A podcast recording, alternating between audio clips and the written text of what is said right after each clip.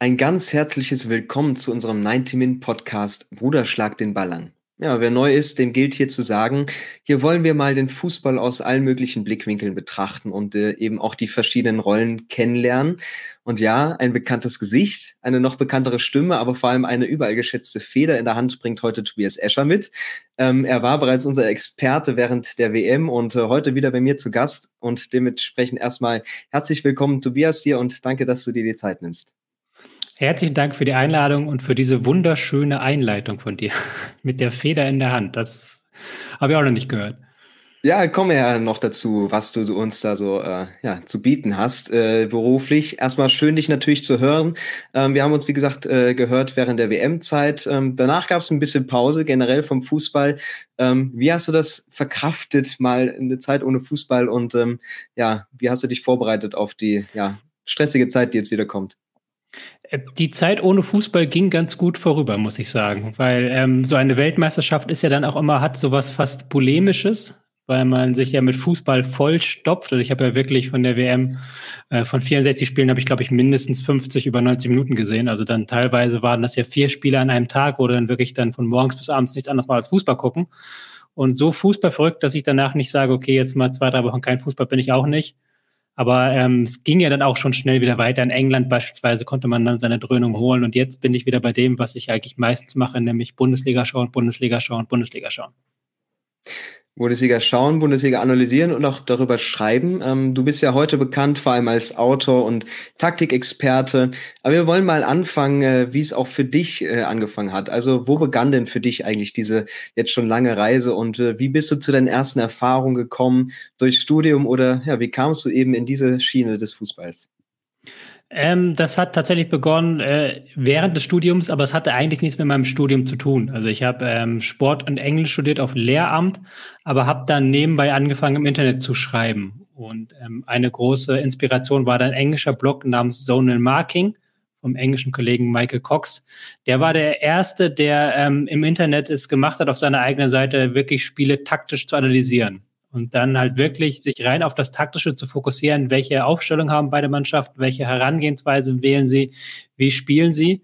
Und das habe ich dann in, versucht auf Deutsch zu machen. Es war eigentlich, wenn man so will, eine dreiste Kopie dessen, was da geschehen ist. Nur bei mir ging es dann eben nicht um die Teams der Premier League oder die Champions League Spiele, sondern bei mir ging es dann um äh, Bundesliga. Das war so die Zeit, wo äh, Van Raal, Louis van Raal beim FC Bayern war wo Jürgen Klopp mit den Dortmundern die erste Meisterschaft gewonnen hat, wo dann auch Thomas Tuchel erstmals in die Bundesliga kam mit dem FSV Mainz 05 und das habe ich dann taktisch begleitet zu Beginn. Man hat sich dann irgendwie für dich rausgestellt, dass du so dein Hobby auch äh, beruflich äh, ja, umsetzen kannst? Ja, das war eigentlich erst gar nicht geplant. Also ich habe es dann erstmal nur für mich gemacht. Das hat dann ähm, ein paar Leute haben das gelesen. Aber dann gab es halt dann im deutschen Bereich so drei, vier, fünf Anlaufstellen für Taktik. Und dann haben wir uns aber alle auch relativ gekannt halt übers Internet, wie man sich dann schreibt, kommentiert und so weiter. Haben dann gesagt, es gibt gar keinen Sinn, dass das jetzt vier verschiedene Blogs da geben muss, sondern wir machen einen Blog drauf und daraus wurde dann Spielverlagerung.de die Seite und die hat dann relativ schnell doch ähm, in so einer kleinen Bubble, in so einer sehr kleinen Fußballbubble ähm, so Bekanntheit erlangt. Und dann kam tatsächlich ganz ungewollt von mir, weil ich hatte gar nicht in diese Richtung gedrängt, kamen dann Aufträge rein für Spielverlagerung eben. Und das waren dann unterschiedliche Aufträge. Das waren einerseits ähm, journalistische Aufträge. Ähm, schon äh, im ersten Jahr habe ich schon angefangen, für elf Freunde beispielsweise online zu schreiben. Mhm. Ähm, und für das ZDF haben wir dann gearbeitet. Und das waren auf der anderen Seite waren das Aufträge aus dem Fußballbusiness tatsächlich. Ähm, es kam dann relativ schnell der Kontakt zum FSV Mainz 05 zustande, die da immer Analysten gesucht haben und dann haben halt auch Spielverlagerungsautoren dafür ähm, Thomas Tuchel zugearbeitet und halt Gegneranalysen geschrieben. Und das waren dann so die zwei Wege rein und da hat sich dann dann im Laufe der Zeit dann aufgeteilt.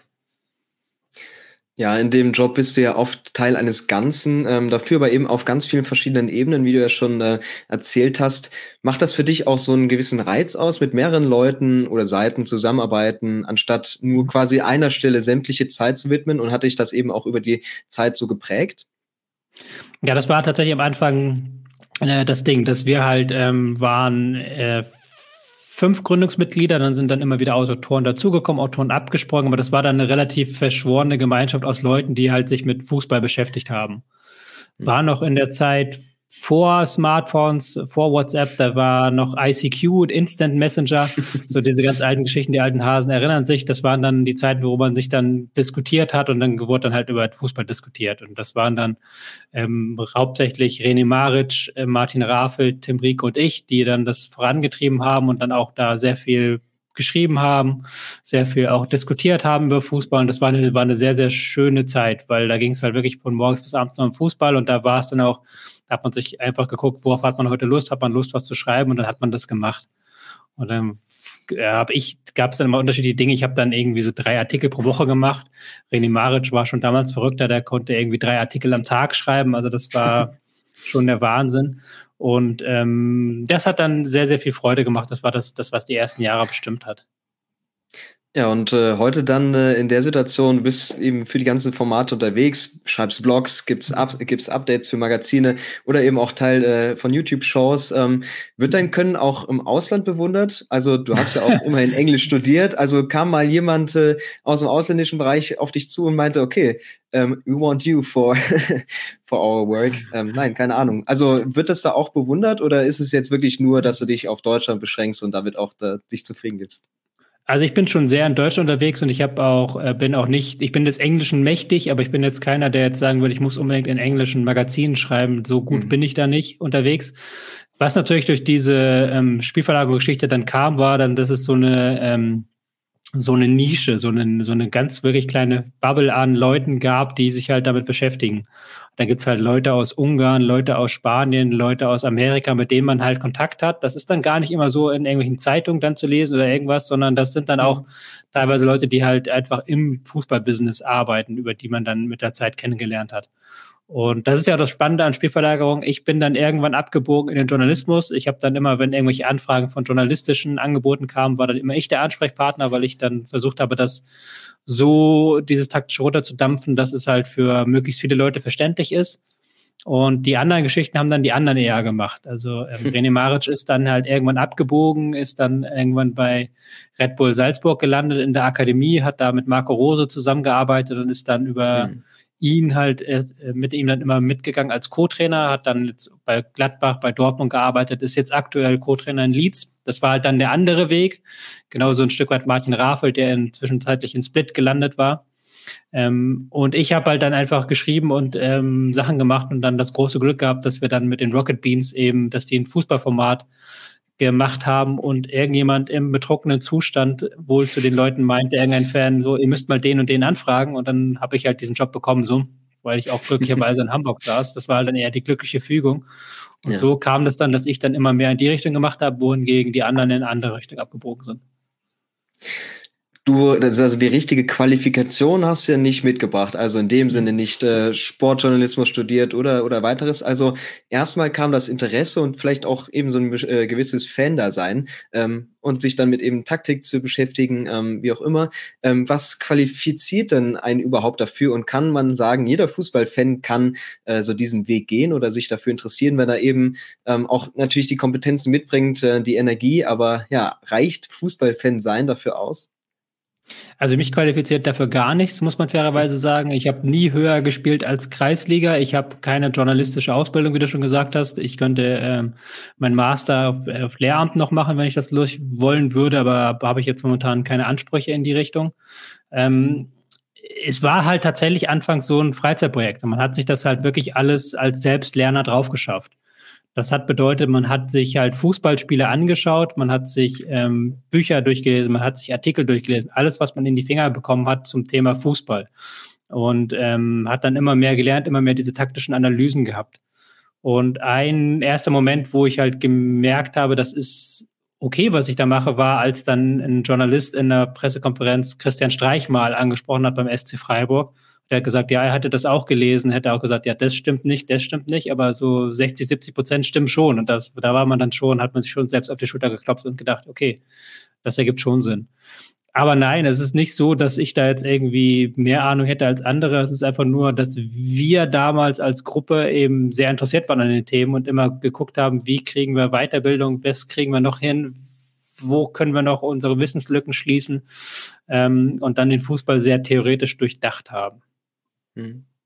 Ja, der Fußball ist der Fußball. Wir kennen ihn alle, sind mit ihm vertraut, lieben ihn, ähm, aber ist eben nicht für alle Menschen, sage ich mal, allgegenwärtig. Also es gibt auch viele, die vielleicht weniger oder gar nichts mit dem Fußball anfangen können. Wie würdest du jetzt deinen Beruf und dein ja, Lebenswerk beschreiben äh, zu Leuten, die jetzt wirklich nichts mit dem Fußball am Hut haben? Ich bin tatsächlich, würde ich sagen, einfach Sportjournalist der sich auf das sehr kleine Feld Fußballtaktik spezialisiert hat. Das wäre jetzt so meine Antwort auf die Frage. Ähm, eine selbst, ein ähm, autodidaktischer, also jemand, der es selbst sich beigebracht hat, Sportjournalist, der eben da in diesem einen kleinen Feld ein gewisses Maß an Wissen mitbringt und sich ein gewisses Maß an Wissen aufgeschafft hat. Hm.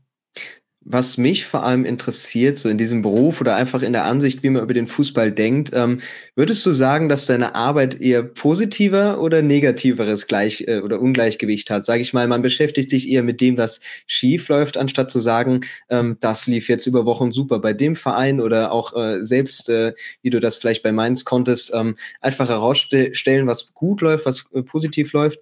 Oder ist man nicht eigentlich kommt man immer dahin zu sagen, okay, das müsste besser sein. Das ist eigentlich jetzt echt nicht gut gelaufen. Also entsteht da schon so ein gewisses Ungleichgewicht?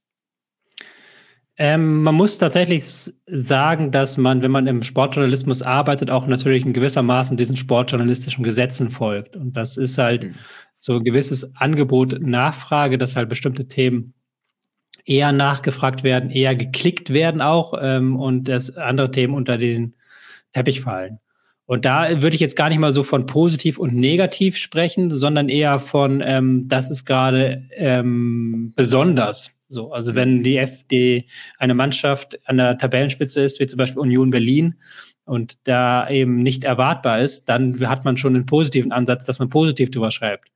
Genauso andererseits aber, wenn Werder Bremen Abstiegskampf steckt, dann muss man halt dann über Werder Bremen Abstiegskampf schreiben. Also man schreibt zu selten natürlich über die Teams, die mittelmäßig sind. So, weil dann mhm. ähm, gibt das dann meistens nichts so her. Und äh, das ist dann vielleicht noch die, diese, diese Lücke, die man schließen kann, weil natürlich Taktik nur ein Teilbereich des Fußballs ist und die taktisch interessantesten Teams sind manchmal gar nicht die, die ganz oben oder ganz unten sind, sondern die irgendwie im Mittelfeld sind und irgendwas Besonderes machen. Und das geht dann natürlich manchmal in der Arbeit unter, wenn man eben nur die großen Teams betrachtet die menschliche Komponente spielt bei dir, glaube ich, immer eine sehr große Rolle. Also du siehst den Fußball als äh, Gesamtes und äh, gehst natürlich weniger jetzt auf einzelne, einzelne Spieler und deren Fehler ein. Ähm, das ist natürlich aber in dem Beruf schon was, was man irgendwie, was vielleicht irgendwie mitgebracht wird. Also glaubst du, es ist eine Gefahr, dass man eben den Fußball zu sehr ähm, nicht mehr vermenschlicht, sondern eben ins Umgekehrte und quasi nur auf Fehler, Zahlen, Taktiken geht und äh, mhm. ja, so diese menschliche Komponente, dass das wirklich vor allem im Breitensport, sage ich mal, viele äh, privat machen aus, aus ihrem eigenen Interesse und natürlich nur eine äh, Handvoll Profi, sage ich mal, im Gesamtkontext ähm, ja, existieren ähm, und dass man eben so dieses Sportliche ein bisschen wegnimmt und das alles zu sehr maschinalisiert?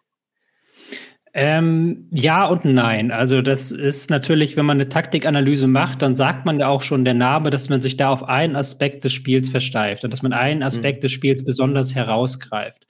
Und ähm, niemand würde, wenn jetzt irgendjemand eine psychologische Analyse machen würde, würde dem sagen, ja, aber du hast ja gar nicht die Taktik beobachtet. Du hast ja gar nicht an die Taktik gedacht. So, Taktik ist ein Faktor und ist natürlich, je höher man kommt, umso wichtiger. Weil mhm. je geringer die individuellen Unterschiede zwischen den Spielern sind, umso wichtiger wird, wie setze ich diese Spieler ein. Wenn du in der Kreisklasse noch Spieler hast, die keinen Pass über fünf Meter bekommen, dann brauche ich nicht mit bestimmten Taktiken anfangen. Wohingegen, wenn du eine, in der Bundesliga spielst, da können alle Teams so gut verteidigen, da musst du dann halt auch nicht nur individuelle Klasse haben, sondern auch taktische Klasse, um eben diese Defensivreihen zu knacken. Mhm. Aber ich würde auch immer ähm, vorsichtig sein, weil man ähm, da manchmal den Eindruck gewinnt, dass man versucht, Fußball nur über, dass ich versuche, Fußball nur über Zahlen und äh, Fakten zu greifen. Das ist aber nicht so.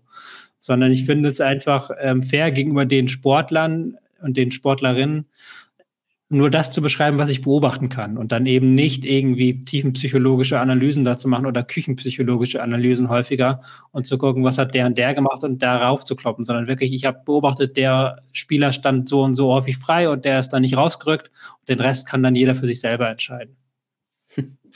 Wenn wir jetzt mal auf deine äh, Jahre zurückblicken, die du dich schon so exzessiv damit beschäftigst, hast du bestimmt auch ein paar Vorlieben gewonnen, einfach für Taktiken, für Teams. Ähm, Wenn ich dich jetzt mal konkret fragen würde, aus dem Gedächtnis, gibt es ein Spiel, was dir bis heute in Erinnerung geblieben ist, weil es vielleicht nicht aufgrund der Dramatik, aber auf ganz besondere taktische Ebene, ja, dich nicht so schnell loslassen wird? Mhm. Ähm, zur ersten Teil der Frage muss man natürlich dazu sagen, dass ich sehr viel Fußball schaue. Also ich gucke halt wirklich fünf, sechs Spiele am Wochenende ähm, von der Bundesliga und dann noch die großen internationalen Spiele. Und ähm, meine Freundin ist Filmkritikerin und ich versuche da immer den Vergleich zu haben, dass die äh, pro Woche ja fünf, sechs, sieben Filme guckt, wo der Normalverbraucher maximal ein pro Woche guckt. Und dann entwickelt sich der Geschmack halt einfach anders, weil man schon sehr, sehr viel mehr gesehen hat und weil man schon sehr viel mehr häufiger Dinge doppelt und dreifach und fünffach gesehen hat, wo der andere sagt, wow, das ist aber spannend. Und so ähnlich ist es auch beim Fußball. Also du ähm, siehst halt jede Woche Teams, wie sie verteidigen und sowas. Und das ist dann irgendwann nicht mehr so spannend, ein, Team, ein kleines Team beim Verteidigen zuzugucken, wie ein mittelstarkes Team, das doch versucht, was spielerisch zu machen. Ähm, aber natürlich, klar, wenn man, wenn ich jetzt an besondere Spiele zurückdenke, dann ist das eher wie bei vielen nostalgisch. Dann ist das eher so, was waren die ersten Spiele damals, als wir angefangen haben, Taktik zu analysieren, was haben wir da für ähm, Spiele geguckt, da waren die ersten Spiele mit Lionel Messi bei FC Barcelona auf der falschen Neun damals. Das war ein wichtiger und entscheidender Kniff. Ähm, José Mourinho mit Inter Mailand, wie die damals die Champions League gewonnen haben und erstmals gesagt haben, wir wollen wirklich gar nicht mehr den Ball haben, das war auch was Besonderes. Das ist aber, glaube ich, auch so ein bisschen aus der Privatsicht einfach, jeder hat diese Spiele, die er im Verlauf seines Lebens erlebt hat, womit er seine Liebe zum Fußball verbindet. Und das ist dann bei mir eher auf dieser ähm, emotional-taktischen, als statt auf einer rein nüchtern sachlichen Ebene. Ja. Ich meine, es trifft ja äh, Kollegen von dir, Kolleginnen zu, auch mich auch teilweise auch. Äh, fühlst du das für dich als Privileg, dass du sagen kannst, okay, der Fußball ist mein Leben, mit dem Fußball kann ich auch mein Geld verdienen und habe aber eigentlich immer nur Spaß, wenn ich zum Job komme? Oder siehst du das auch einfach ganz normal als Arbeit an, auch mal, dass es nicht so viel Spaß machen kann, äh, ja, und ganz alltäglich ist wie viele Jobs für andere auch? Das ist für mich, ist, ist für mich natürlich auch irgendwann zum Job geworden. Also ich sage ganz ehrlich, ich hätte auch weiter Fußballspiel analysiert, wenn mich dafür keiner bezahlt hätte, dann halt nur nicht in dieser Frequenz. Aber da hätte man, glaube ich, eine andere Beziehung dazu behalten, weil man ja doch schon manchmal ganz offen ehrlich, gebe ich auch ganz offen ehrlich zu, manchmal guckt man Spiele, die würde man nicht gucken, wenn man es nicht wüsste. So, ich habe jetzt für die Deichstube analysiere ich jedes Spiel von Werder Bremen und das ist auch okay und das ist auch ein guter Job, ein schöner Job, aber Werder Bremen hat in den letzten Jahren nicht immer toll Fußball gespielt. Und da hätte ich mir auch manches Spiel gegen, was weiß ich, gegen Mainz oder gegen Augsburg hätte ich mir geschenkt, wenn ich das nicht beruflich hätte machen müssen, so. Und klar, da verliert man dann irgendwann ähm, die, die Nuancen, sage ich mal so, das Besondere, wenn man das immer und immer wieder machen muss. Und dann gibt es halt immer wieder Momente, wo man nochmal einen Schritt zurückstellt und sich sagt, okay, jetzt dieses aktuell bin ich nicht so in der Stimmung. Aber zum Beispiel Weltmeisterschaften und Europameisterschaften, die nehme ich immer noch wahr wie als Kind und die sind immer noch was ganz, ganz Großes für mich und die verfolge ich immer noch mit diesem Elan und mit diesem Eifer und da macht es auch am meisten Spaß und da ist, da empfinde ich es dann wirklich als Privileg, äh, meine Meinung dazu darlegen zu können, ähm, hm. das wirklich genau hinschauen zu können, darüber schreiben zu dürfen. Da, da empfinde ich es dann als sehr, sehr starkes Privileg bei der Masse an Spielen, die du schaust, passiert das natürlich viel aus dem Wohnzimmer, aus dem Büro. Ähm, es wird ja immer so gesagt, okay, wenn man im Stadion sitzt und das Spiel live verfolgt, eben nur mal aus dem taktischen Blick, bekommt man eigentlich viel mehr mit. Was ist da so deine Erfahrung? Kannst du das bestätigen? Kannst du sagen, okay, wenn man das Spiel nur von zu Hause sieht, dann kriegt man einige Sachen überhaupt nicht mit? Oder denkst du, okay, irgendwann hat sich schon eine Routine ähm, ja, eingearbeitet, dass man das auch problemlos alles von zu Hause verfolgen kann und äh, eigentlich alles genauso sieht? Also das Ideale zum ähm, Schauen ist tatsächlich ähm, zu Hause, aber mit einer Perspektive, wo man alle Spieler sieht, also mit einer Stadionperspektive. Das ist das Ideale, weil nämlich das verbindet den Vorteile vom Stadion, eben du siehst alle Spieler und es verbindet aber auch die Vorteile von zu Hause. Du kannst zurückspulen, du kannst auch, wenn du mal fünf Minuten Pause machen willst, kannst du Pause machen, kannst es dir nochmal angucken. Das sind ja auch alles Vorteile. Ähm, Im Stadion hast du natürlich, wenn ich jetzt als äh, auch an professionelle Scouts denke, da bist du nicht alleine, da hast du noch äh, 30 andere Leute rum, du kriegst Gossip mit, du kannst äh, die Meinung von anderen Leuten hören, du kriegst mit, ähm, was dann eben so passiert rund ums Spiel.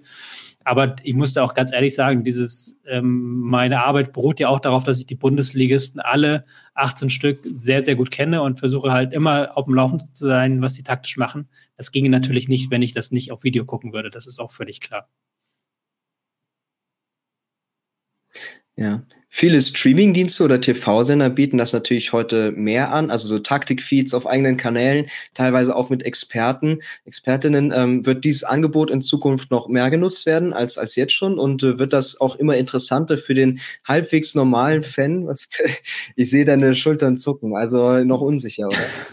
Ich bin mir da unsicher. Also es wird ähm, als auch nicht besonders groß angenommen. Ich habe noch nicht gehört von den Leuten, die das machen, dass das allzu hohe Quoten bringt. Es ist natürlich ein Nischenangebot, weil es natürlich auch, ähm, du musst das natürlich auch wollen und du hast natürlich auch da immer nur diese eine Perspektive und je nach Sender werden dann nicht mal mehr die Zeitlupen eingespielt. Ähm, das ist schon sehr, sehr gewöhnungsbedürftig. Andererseits ist es aber auch das, wo du am meisten erkennst und wo du halt eben das, diesen ursprünglichen Stadionblick hast, den du eigentlich brauchst, um das taktisch zu analysieren. Deswegen habe ich auch, versuche ich halt immer so häufig wie es geht, Zugriff drauf zu bekommen und bekomme es auch meistens, weil da gibt es halt Mittel und Wege, wenn man das professionell macht. Ähm, aber du kannst aber auch aus dem normalen Bild heraus sehr, sehr viel erkennen. Es gibt mhm. ähm, Stadien, bei denen geht es besser. Es äh, gibt Stadien, bei denen geht es schlechter. Allianz Arena ist immer so das Albtraumerlebnis, weil da die Kamera so tief hängt und man da nicht so viel sieht. Aber bei vielen Stadien und bei vielen Spielen kannst du das eben auch erkennen aus der normalen Kamera raus, was jetzt gerade, wie jetzt gerade Abwehr steht, wie jetzt gerade Mittelfeld steht und was die Mannschaften machen wollen. Dazu später vielleicht noch mal mehr. Jetzt aber gerade mal die Fragen aller Fragen zwischendurch. Ähm, was ist denn dein Lieblingssystem und welcher Spielertyp dürfte bei dir auf gar keinen Fall fehlen? Der Lieblingssystem ist halt immer Quatsch, so blöde das klingt. Aber es ist, äh, das, alles im Fußball verkompliziert sich durch die Anwesenheit des Gegners, hat Sartre mal gesagt. Mhm. Und das ist natürlich äh, wahr, weil es gibt kein System, das immer funktioniert. Es ist immer abhängig davon, wie spiele ich, wie spielt der Gegner, was möchte ich erreichen, was möchte der Gegner erreichen, was für eine Art von Fußball möchte ich spielen. Aber ich kann natürlich für mich sagen, dass ich bestimmte Arten von Fußball lieber mag. Ich mag es, wenn Teams sich durchkombinieren. Ich mag, wenn Teams viele flache Pässe nutzen, aus dem mhm. Ballbesitz heraus Chancen kreieren können. Ähm, ich mag es, ähm, ich mag Stürmer, die auch mitspielen können, also Stürmer, die sich auch mal fallen lassen. Ich mag es, wenn die äh, Torgefahr auch über die Außenposition beispielsweise kommt, mit Läufen in die Spitze und der Stürmer eher sich ein bisschen zurückfallen lässt. Das ist so die Art von Fußball, wie ich sie mag. Das ist das auch vielleicht, weil ich ja, mit diesem Barcelona unter Pep Guardiola groß geworden bin, wurde eben genau diese Art von Fußball gespielt wurde. Ähm, das ist diese Art von Fußball, die ich persönlich am meisten schätze. Gibt es so eine Mannschaft, also wenn wir jetzt mal uns das Barcelona äh, unter Guardiola anschauen, aber vielleicht auch ein anderes Team, was dich einfach so begeistert hat, so dass du das für dich halbwegs als Ideal nimmst ähm, oder einfach ja dich so wiedererkannt hast mit deinen Vorstellungen vom Fußball in den letzten Jahren, vielleicht auch abgesehen von Barcelona mal? Ähm, das passiert ab und zu, ja, dass man so Teams hat, wo man sagt, wow, die spielen aber wirklich genau so ähnlich, wie ich mir das vorgestellt habe. Ähm, es gab in der ersten Saison unter Tuchel, Borussia mhm. Dortmund, gab es eine sehr, sehr gute Phase, wo sie eben auch genau dieses Spiel gehabt haben, wo sie sehr, sehr gute Raumaufteilung hatten, wo sie einen sehr, sehr guten Fußball gespielt haben. Äh, mit Mikitarian, mit Genoan, mit ähm, Young war da, glaube ich, auch noch sehr stark beteiligt. Mhm. Ähm, das wäre so, eine, so ein Beispiel für eine Mannschaft, die ich hochschätze. Wenn man das jetzt alles hört, wie du es so erzählst, dann müsste man ja eigentlich denken, okay, FIFA an der Konsole doch genau das Richtige für dich. Man kann sein Team aufbauen, man kann seine Taktik ähm, ja, ausrichten, wie man will. Vielleicht auch anderes äh, Fußball-Simulationsspiel. Bist du da auch ein Fan von oder kann man dich damit gewinnen oder sagst du, irgendwann ist auch genug? Nee, also damit kann man, also man kann mich mit Football Manager gewinnen, also tatsächlich das Managerspiel, wo man dann eben ja, sich ja. da was zusammenbasteln muss und wo man dann eben, ähm, wo es auch sehr stark um Transfers geht, aber auch um, wie stelle ich die Mannschaft aus, die sind ja auch immer taktisch anspruchsvoller geworden in den vergangenen Jahren. Damit kann man mich eher gewinnen. Mit FIFA kann bereits mich tatsächlich gar nicht, weil ich da dann auch immer merke, dass es ein Videospiel ist. Und wenn du dann auf dem hohen ja. Niveau guckst, geht es halt darum, wie spielst du das Videospiel und nicht, wie spielst du Fußball. Weil da gibt es ja immer so Tricks und Kniffe, wie man ähm, erfolgreich sein kann. Das hat dann immer relativ wenig mit echtem Fußball zu tun, wie ich ihn halt konsumiere. Deswegen eher dann Football Manager als FIFA. Ja, stimme ich dir aber zu. Ähm, ein anderes Thema, also der Fußball ist glücklicherweise und äh, längst nicht mehr nur ein Männersport. Ähm, eben auch der von Frauen gespielte Fußball entwickelt sich immer weiter. Verfolgst du den genauso gerne und bietet er vor allem eben aus so einer taktischen Sicht auch nochmal ganz andere Faszinationen und Einblicke? Ich muss gestehen, ich bin kein Experte für Frauenfußball, deswegen versuche ich mich da mal nicht zu äußern. Es ist nicht so, dass ich mhm. keinen Frauenfußball schaue, aber ich finde das auch immer komisch, wenn halt irgendwelche Leute sich zur Bundesliga äußern und du merkst, die haben jetzt ähm, am Wochenende ein Spiel gesehen und das auch nur in der Zusammenfassung so. Dementsprechend ähm, versuche ich mich da jetzt nicht zu äußern zu den Entwicklungen der Taktik, der Detailtaktik. Ähm, ich habe das grobe Gefühl, dass der Frauenfußball natürlich in den vergangenen Jahren sehr viel besser geworden ist ähm, mhm. sehr viel technischer auch, auch ähm, da auf einem sehr hohen Niveau mittlerweile agiert. Ähm, dass sie trotzdem noch nicht ganz das Tempo vom, vom Herrenfußball erreichen, das ist aber auch, glaube ich, klar. Aber grundsätzlich ist, äh, ist das genauso faszinierend wie Männerfußball für mich, nur dass ich halt da eben die Spieler und die Vereine nicht so gut kenne und dementsprechend nicht so das Detailwissen habe wie in der Bundesliga beispielsweise. Ja, nochmal eine andere Sache. Also es klang schon immer mal durch bei dir, ähm, dein eigenes fußballerisches Können ähm, am Ball. Also du hast mal erzählt, Kreisliga und bis viel weiter ging's nicht. Also wie war's? Wie warst du so welche Position? Und hat das für dich damals schon, alles schon eine Rolle gespielt, dass du dann vielleicht der in der Mannschaft warst, der sich überlegt hat, okay, wie stellen wir uns heute auf? Oder ähm, so gleich im Kopf einfach mitgedacht, diese Spielintelligenz haben? Ähm, was nee, um kann da so berichten? Nee, nee, um Gottes Willen. Also Fußball spielen, ich bin jetzt auch kein kompletter Lauch gewesen. Also das ist auch nicht wahr. So ähm, Kreisliga in Hamburg ist, ist jetzt ähm, zwar die zweitniedrigste Klasse, aber ist jetzt auch nicht vergleichbar mit irgendwo auf dem Dorf. Kreisliga ist schon noch ein kleiner Unterschied. Mhm auch weil wir damals den Anspruch hatten, aufzusteigen, was wir dann nicht geschafft haben. Ähm, aber ich war nicht besonders, bin nicht besonders begnadet am Ball, das gebe ich offen zu. Ich habe damals immer Libero spielen dürfen, beziehungsweise müssen. Das gab es damals noch. Ich war dann immer hinter der Abwehr, weil ich halt immer ausgucken musste, wo halt die Gegner angreifen, wo sie hinpassen und dann die Bälle ablaufen. Das mhm. gab es damals noch. Ähm, wir haben damals so auf eigene Faust auch am Trainer vorbei, weil äh, es war jetzt nicht gerade, dass da irgendwelche großen Taktikfüchse auf der Trainerbank saßen. Das waren dann Eltern, wo man dann dankbar war, dass sie das gemacht haben. Und an denen dran vorbei haben wir dann die Viererkette so bei uns ein Stück weit eingeführt, was dann ähm, nicht besonders gut geklappt hat. Aber das waren so meine praktischen Erfahrungen. Ähm, dementsprechend bin da jetzt nicht besonders beleckt, gebe ich auch offen zu, bin jetzt nicht so ähm, wie beispielsweise Spielverlag auch ein Kollege René Maric, von dem es ja auch immer heißt, der ist Theoretiker, aber der kann halt wirklich kicken und der hätte auch, wenn er nicht einen Knieschaden gehabt hätte, hätte der auch relativ gut hochgekickt und wenn du mit dem kickst, merkst du auch den Unterschied zwischen jemandem wie mir und jemandem wie ihm. Ist aber natürlich immer mal ein interessantes Trainer, äh, Thema. Wenn man jetzt nämlich auch über Trainer spricht, ist es ja oft ein großer Streitpunkt, ob jetzt eine große Karriere als Spieler ein Qualitätsmerkmal ist. Ähm, bei den Pirlos und Gerards vielleicht eher nicht so, bei, bei anderen schon eher. Ähm, wie ist das für Leute, die sich wie du eher mit dem 1x1 des Fußballs beschäftigen, eben auf dieser taktischen Ebene? Ähm, hättest du gerne mehr aktive Erfahrung gemacht oder sagst du, okay, eigentlich braucht's diese Erfahrung selbst gar nicht und keine große Karriere, um eben ähm, sich trotzdem auf dieser äh, Ebene damit zu beschäftigen? Also für dich, für das, was ich mache, wäre, ist es, glaube ich, nicht besonders relevant. Also ich glaube, man könnte dann schon natürlich mehr in bestimmten Dingen in die Tiefe gehen, wenn man eben wüsste, wie es ist, vor 80.000 zu spielen. Klar, aber selbst da ist es ja dann manchmal so ein, äh, eben eine Küchenpsychologie und auch da müssen, habe ich manchmal bei älteren Spielern das Gefühl, dass sie nicht genau sehen, dass der Fußball sich eben auch immer weiterentwickelt und auch eben die Möglichkeiten sich weiterentwickeln und die Spielergeneration andere sind. Da muss man dann immer aufpassen. Ähm, aber ich glaube schon, für einen Trainer kann das schon ein wichtiger Faktor sein. Und ich glaube, der ideale Trainer kann halt beides. Der ideale Trainer hat halt die praktische Erfahrung, aber kann das dann eben mit theoretischem Wissen, das er sich aneignet, füttern. Und es gibt halt manche Trainer, äh, manche Ex-Spieler, die sich dann zu sehr halt darauf verlassen, dass sie Ex-Spieler sind und dann denke ich, muss man das theoretisch nicht mehr drauf schaffeln.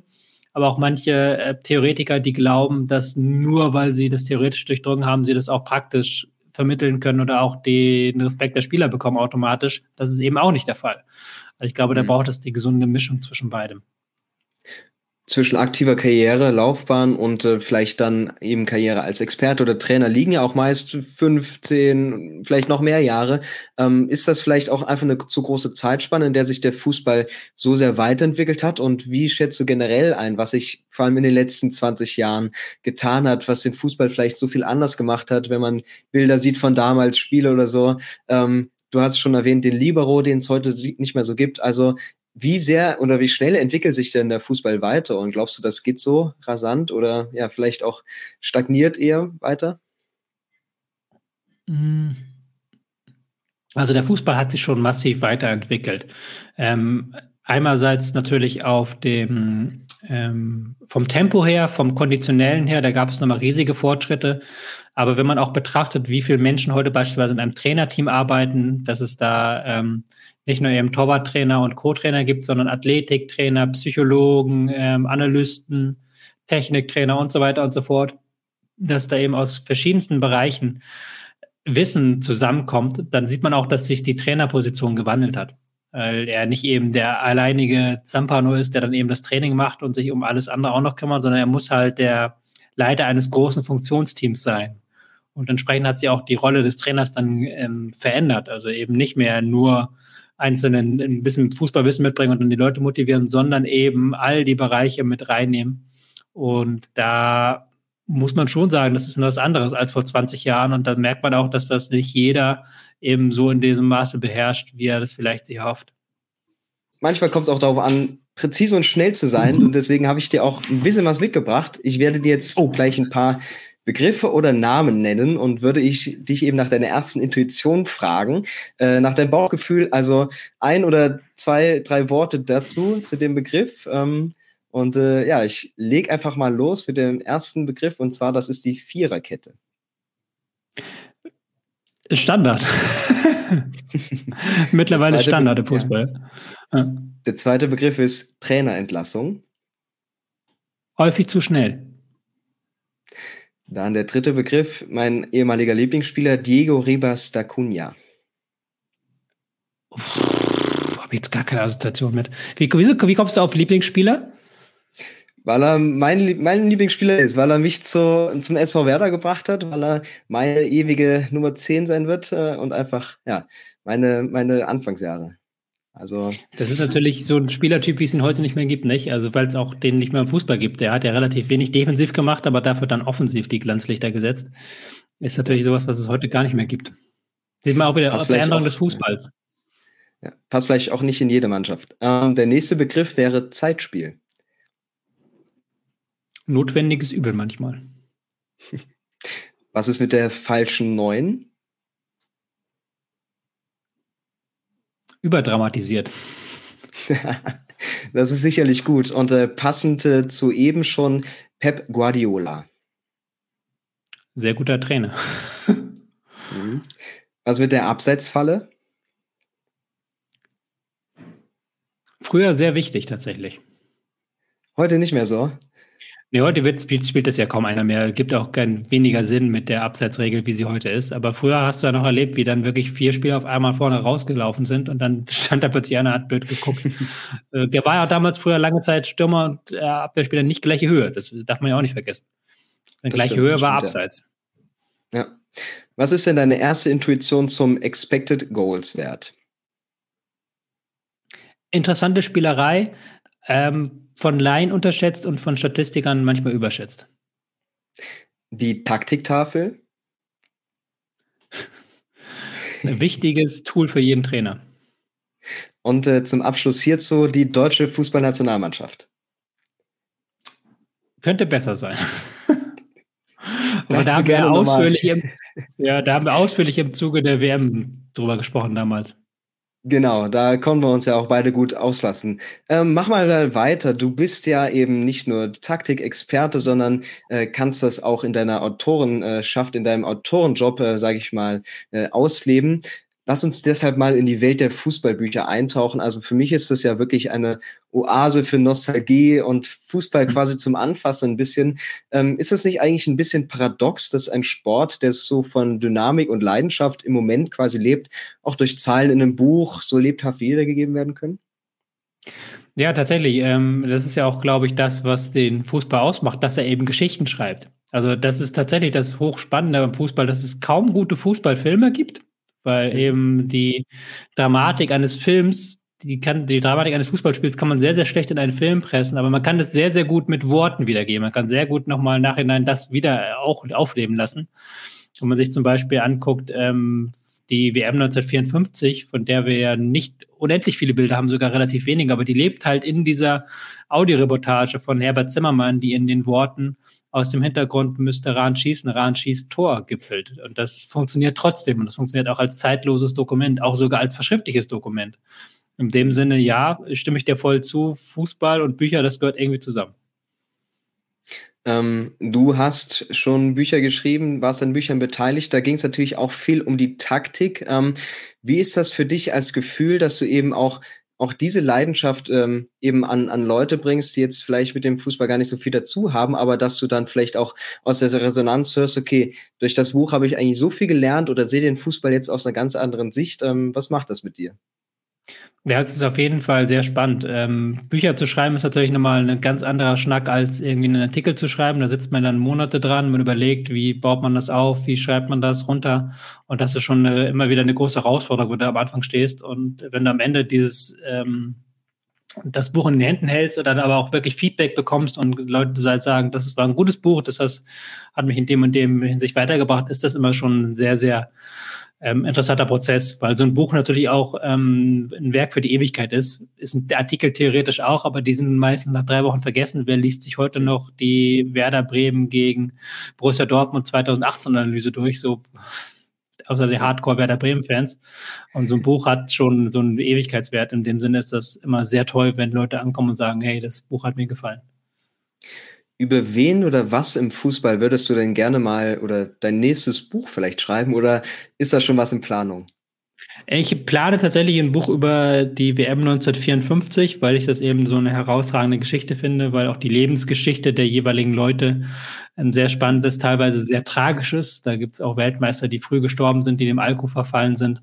Und da mal reinzugucken, das ist, glaube ich, so eine Idee, ähm, ich würde gerne auch noch über diese Phase meiner Fußballwerdung, meiner Analystenwerdung um das Jahr 2010 herumschreiben, weil ich glaube, da wurden auch die Weichen gestellt für eben diesen Weltmeistertitel vier Jahre später, äh, 2014. Da hat die Karriere von Klopp richtig an Gas gewonnen, da haben Müller angefangen. Da, der hat diese Dominanz des FC Bayern begonnen. Da gibt es so viele auch da Dinge, die bis heute reinreichen. Das ist, glaube ich, das zweite Thema, was mich auch reizen würde, mal drüber zu schreiben. Dadurch, dass es eben ein bisschen zeitloser ist, lohnt also oder bietet sich der Blick in die Vergangenheit eben auch oft an. 1954 zum Beispiel hast du erwähnt. Also das ist auch für dich eine Sache, nicht nur anzuschauen, wie war das Spiel vom Wochenende, was, was kommt jetzt äh, in drei, vier Tagen, sondern auch mal zurückzublicken, auch eben vielleicht das äh, als Hilfe für heute zu nehmen, den Fußball zu sehen, wie er vor Jahrzehnten war. Und ähm, kannst du dich auch so ein bisschen darin immer verlieren, wie das alles da früher aufgebaut äh, ja, und zusammenkam? Ja, tatsächlich kann ich das sehr gut. Mein ähm, erstes Buch war ja auch vom Libero zur Doppelsechs eine ähm, mhm. Taktikgeschichte des deutschen Fußballs, wo es eben darum ging, wie hat sich die Taktik entwickelt des deutschen Fußballs in den Jahre, Jahren und Jahrzehnten. Und das war auch ein sehr historisches Projekt. Da hat man sehr viele alte Spiele gesehen. Und gerade wenn man sich mit den alten Spielen befasst, dann sieht man ähm, auch, wie schnell der Fußball heute geworden ist. Also was da für riesige Unterschiede sind. Ähm, auch äh, wie weit die Sportwissenschaft ähm, gekommen ist. Ich meine, die Weltmeister von 1954 haben kein Balltraining gemacht, weil damals die Meinung vorherrschte, dass die Spieler ballhungrig gemacht werden mussten. Das heißt, unter der Woche gab es kein Balltraining, damit sie halt am mhm. Wochenende hungrig waren auf den Ball. Und die mussten auch noch vor jedem Spiel ein Steak verdrücken, weil das damals als besondere Proteinquelle galt. Und trinken durften sie auch nicht, nur Kaffee und Bier, weil das waren die einzigen beiden Getränke, die erlaubt waren, weil Wasser ähm, war nicht gut, weil das schwitzt man so viel. Also solche Geschichten einfach zu hören und zu sehen und dann zu gucken und das mit heute abzugleichen, das finde ich immer persönlich sehr, sehr spannend. Gibt es denn ein Lieblingsfußballbuch, das du hast oder eine ganz große Empfehlung, in das du dich vielleicht auch mal wieder reinlesen kannst? Ähm, ich weiß es leider nicht, wie es auf Deutsch heißt. Ich glaube, Revolutionen auf dem Rasen ist es auf Deutsch. Inverting the Pyramid auf ähm, Englisch. Das Buch von Jonathan Wilson, der die äh, Geschichte der Fußballtaktiker nicht nur auf Deutschland beschränkt, sondern äh, auf der ganzen Welt äh, schreibt. Das ist, glaube ich, das Fußballbuch, was mich am meisten beeinflusst hat, was ich auch jedem Fußballfan ans Herz legen kann. Mhm. Inwieweit kannst du dich heutzutage mit äh, auch Experten aus dem Ausland äh, mal in Verbindung setzen? Jetzt nicht unbedingt auf einer beruflichen Ebene ähm, oder wie hast du da Connections äh, schon sammeln können, weil nur natürlich auch die, die Einflüsse dich von dort sicherlich interessieren dürften? Ja, klar, natürlich. Das macht man immer mal wieder. Man kennt halt äh, seine Pappenheimer, sage ich mal so. Ähm, hat halt im, in verschiedenen Ländern verschiedene Leute, die man halt dann auch trifft und die man, ähm, mit denen man dann zusammenkommt. Und äh, die Leute, die man kennt, kommen ja auch rum. Also wie gesagt, René Maric jetzt in Leeds oder ähm, Martin Rafel, der auch schon international gearbeitet hat, mit dem ich sehr äh, viel Kontakt habe. Da klar kommt man immer wieder zu Gesprächen. Du beschäftigst dich ja auch viel mit Anekdoten, gibt es ja auch den, den Podcast. Ähm, gibt es denn eine Phrase, die du vielleicht auch im taktischen Sinne einfach nicht mehr im modernen Fußball hören kannst, die jetzt zum Hals raushängt, wenn die mal wieder jemand äh, vielleicht auch als Ausrede benutzt? Ja, ähm, äh, die schlimmste Phrase für mich als Freund der Fußballtaktik ist immer, das ist ein Spiel für Taktikliebhaber. Weil diese Phrase eigentlich immer nur kommt, wenn das Spiel sau langweilig ist und ich mir dann mal denke, warum sollte ich auf sau langweilige Spiele stehen? Also nur weil ich halt Taktik mag, weil Taktik gehört, zur Taktik gehört ja nicht nur eben defensiv gut zu stehen und den Gegner zu verhindern, sondern gehört ja auch dazu, selber was zu kreieren. Wenn beide Teams es nicht schaffen, Chancen zu kreieren, dann kann es auch kein taktisch hochwertiges Spiel sein, weil dann nämlich ein wichtiger Teil der Taktik offensichtlich von den Spielern nicht besonders gut ausgeführt wird. Und dementsprechend ein Spiel für Taktikliebhaber ist in 99 Prozent der Fälle kein Spiel für Taktikliebhaber. Also ähm, auch ich sehe gerne Tore und Chancen. So, ich kann nur ähm, akzeptieren, dass manchmal halt eben die Tore nicht das wiedergeben, was das Spielverlauf ge gesagt hat und deswegen ähm, auch auf die anderen Dinge achte. Aber Spiel Taktikliebhaber ist nicht meine Lieblingsfloskel. Du hast ja dennoch eben solche Ahnung vom Fußball. Ähm, eigentlich müsste ja in deiner Jobbeschreibung auch äh, irgendwie das Wort Besserwisse auftauchen. Nicht böse gemeint, aber weil es ja eben darauf fußt, dass du analysierst und äh, Verbesserungen gibst, Verbesserungen vorschlägst. Ähm, Wäre da nicht eigentlich auch eine Trainerkarriere was für dich, eine optimale Ergänzung? Mm, nee, eine Trainerkarriere glaube ich nicht, weil ich habe es ja gerade schon gesagt, Taktik ist nur eine Facette des Fußballspiels und es gibt noch so viele andere Facetten, die man können muss. Ähm, gerade äh, Psychologie ist ja ein ganz wichtiger Faktor, auch Mannschaftsführung, Teambuilding und so weiter und so fort. Ähm, man kann auch ähm, bei Taktik weniger Ahnung haben als ich und dann sehr, sehr viel besser Trainer sein, als ich es bin. Das ist ganz offen so, das sage ich ganz offen. Und ich glaube, das wäre kein Job für mich, zumal halt dieser Beruf, ich finde den auch nicht jetzt mega attraktiv, wenn man nicht gerade Bundesliga-Trainer ist, weil du halt eben viel unterwegs bist, weil du eben ähm, keinen festen Wohnort meistens hast, weil du nach zwei Monaten wieder entlassen wirst. Das ist eher für mich der Grund, wenn was für mich, dann wäre dann eher so dieser Analystenjob, halt dieser im, im Bereich ähm, Taktikanalyse, im Bereich ähm, Gegneranalyse, da gibt es ja auch Jobs, aber das sind, muss man halt auch sagen, das ist eine Knochenmühle. Also die Jungs arbeiten sich da wirklich tot halb, weil das halt, das ist ein Thema, über das viel zu wenig gesprochen wird, wie hoch der Workload eigentlich im Fußball ist, ja. in dieser Traumfabrik Fußball. Ähm, und du hast halt eben diese Jobgarantien nicht, die ich ähm, habe. Und du hast auch diese Freiheit nicht. Das ist ja das Schöne an meinem Job. Ich kann besser wissen und am Ende des Tages hab, bin ich aber freier Autor und habe meine Freiheit und kann dann äh, das machen, wie ich möchte. Und die Freiheit genieße ich sehr. Wie ist es denn aber trotzdem um dein Fan-Dasein bestellt? Also das frage ich auch alle Gäste, die ja im Fußball irgendwie eine Rolle haben. Wie ist es aber einfach als, als Fan sind? Hast du einen Verein, dem du den ganzen Alltag über deinem Herzblut widmen kannst? Oder ist es eigentlich bei dieser Masse an Fußball gar nicht wirklich möglich?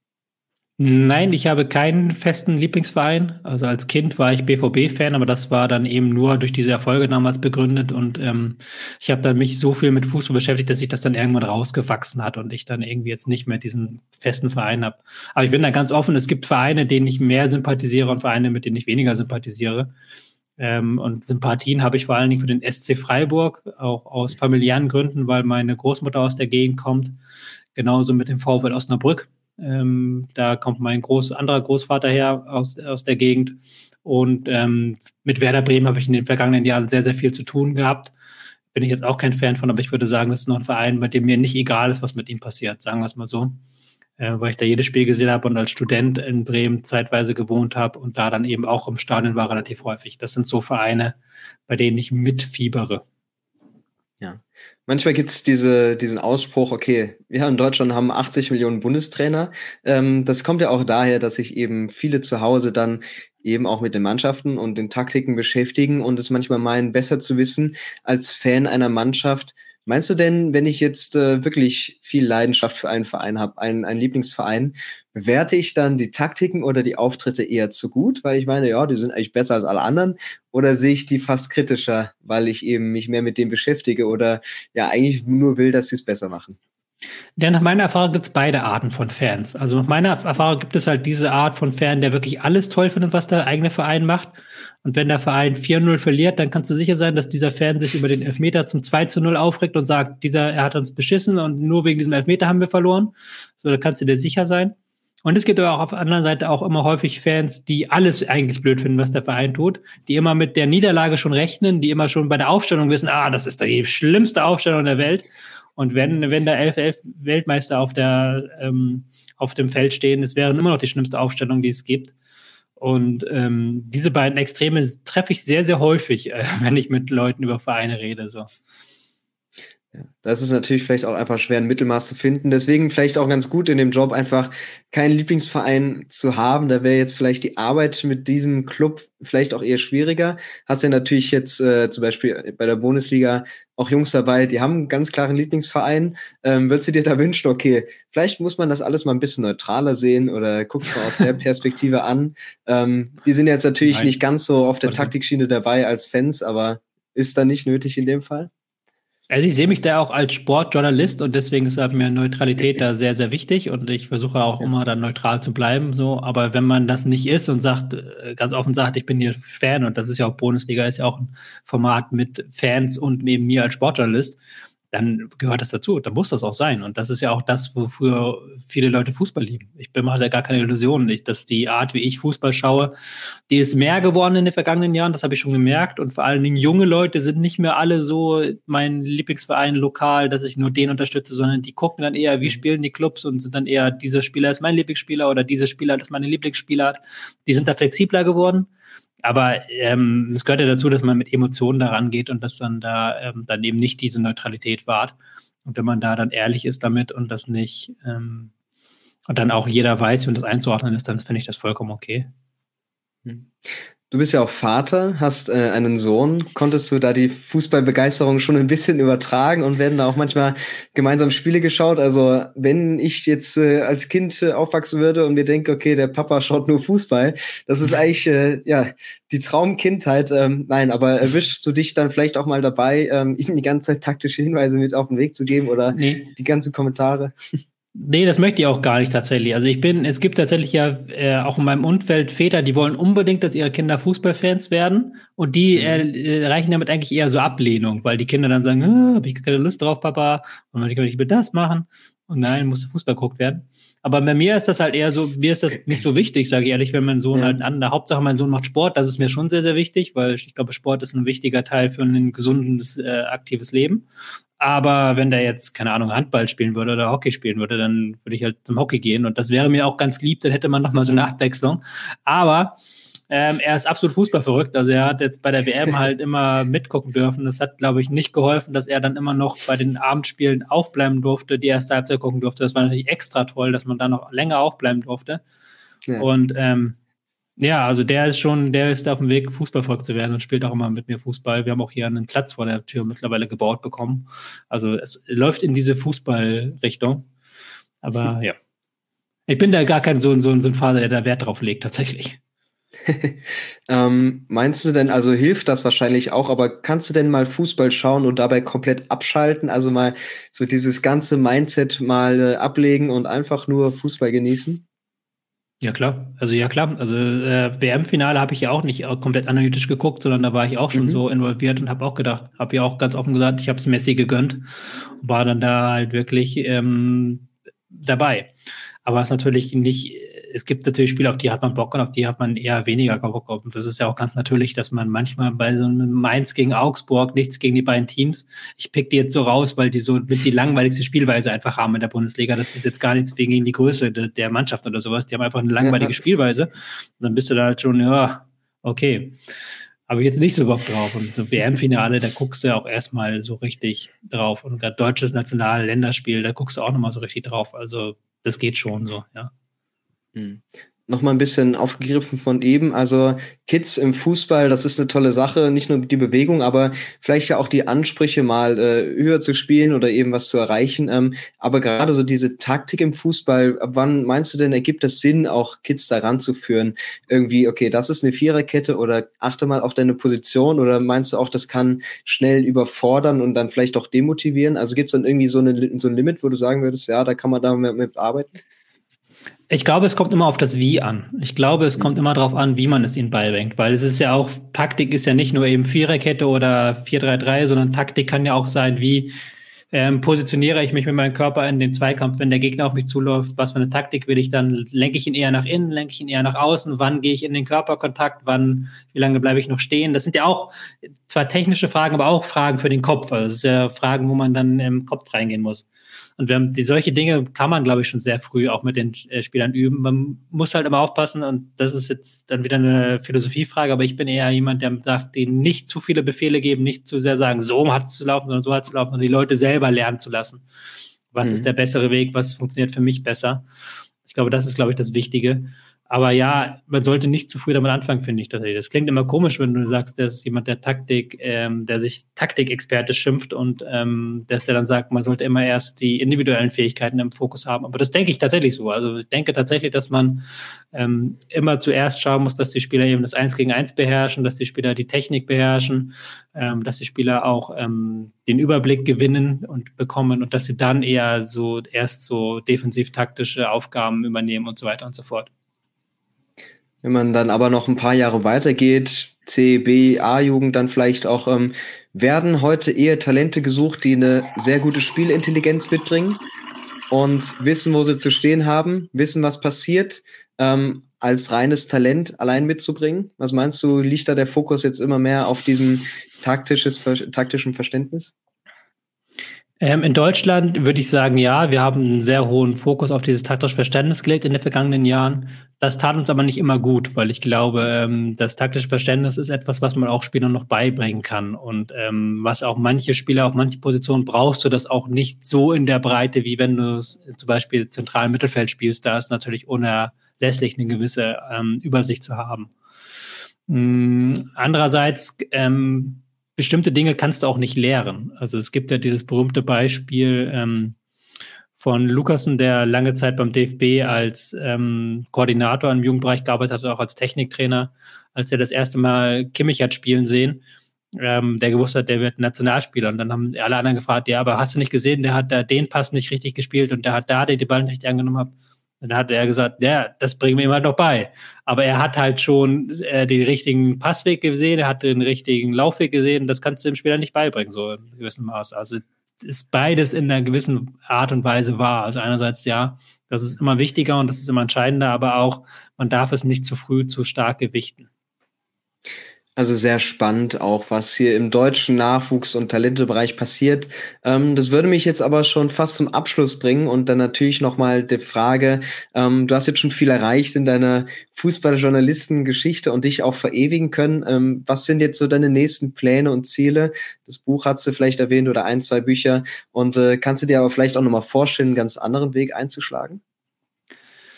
Ähm, mein nächstes Ziel ist, wie gesagt, jetzt erstmal noch ein Buch zu schreiben. Ich ähm, habe mir auch vorgenommen, mal irgendwann einen Newsletter tatsächlich zu starten. Das ist, glaube ich, mein zweites großes Ziel in diesem Jahr, halt einen Newsletter zu starten und da dann regelmäßiger halt auch noch ähm, Artikel zu schreiben, die eben nicht nur Taktikanalysen sind, sondern eben halt auch die größeren Fragen mit aufnehmen. Da, das sind meine zwei Ziele für dieses Jahr, die ich mir gesetzt habe und da bin ich mal gespannt, wie, wie ich damit zu, zu Rande komme. Es sind, glaube ich, auch nicht die kleinsten Ziele. Aber das ist so mein, meine Geschichte.